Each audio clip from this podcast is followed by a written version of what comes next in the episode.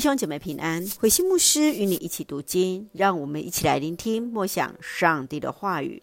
马太福音十五章一到二十节，传统。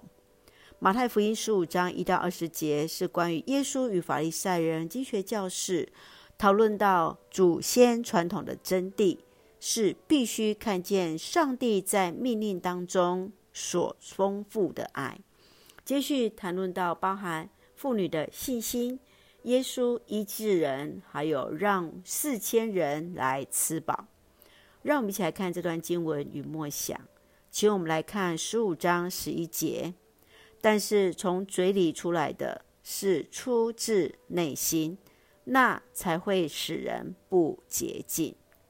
面对宗教领袖对耶稣的攻击，认为门徒不遵守传统。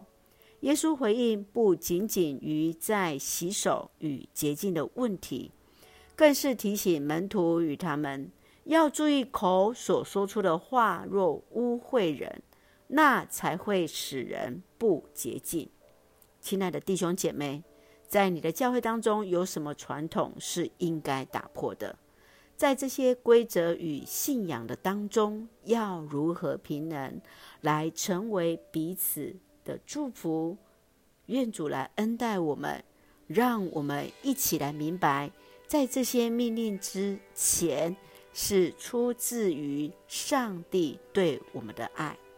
让我们一起用十五章第十节来作为我们的金句：你们要听，也要明白；你们要听，也要明白。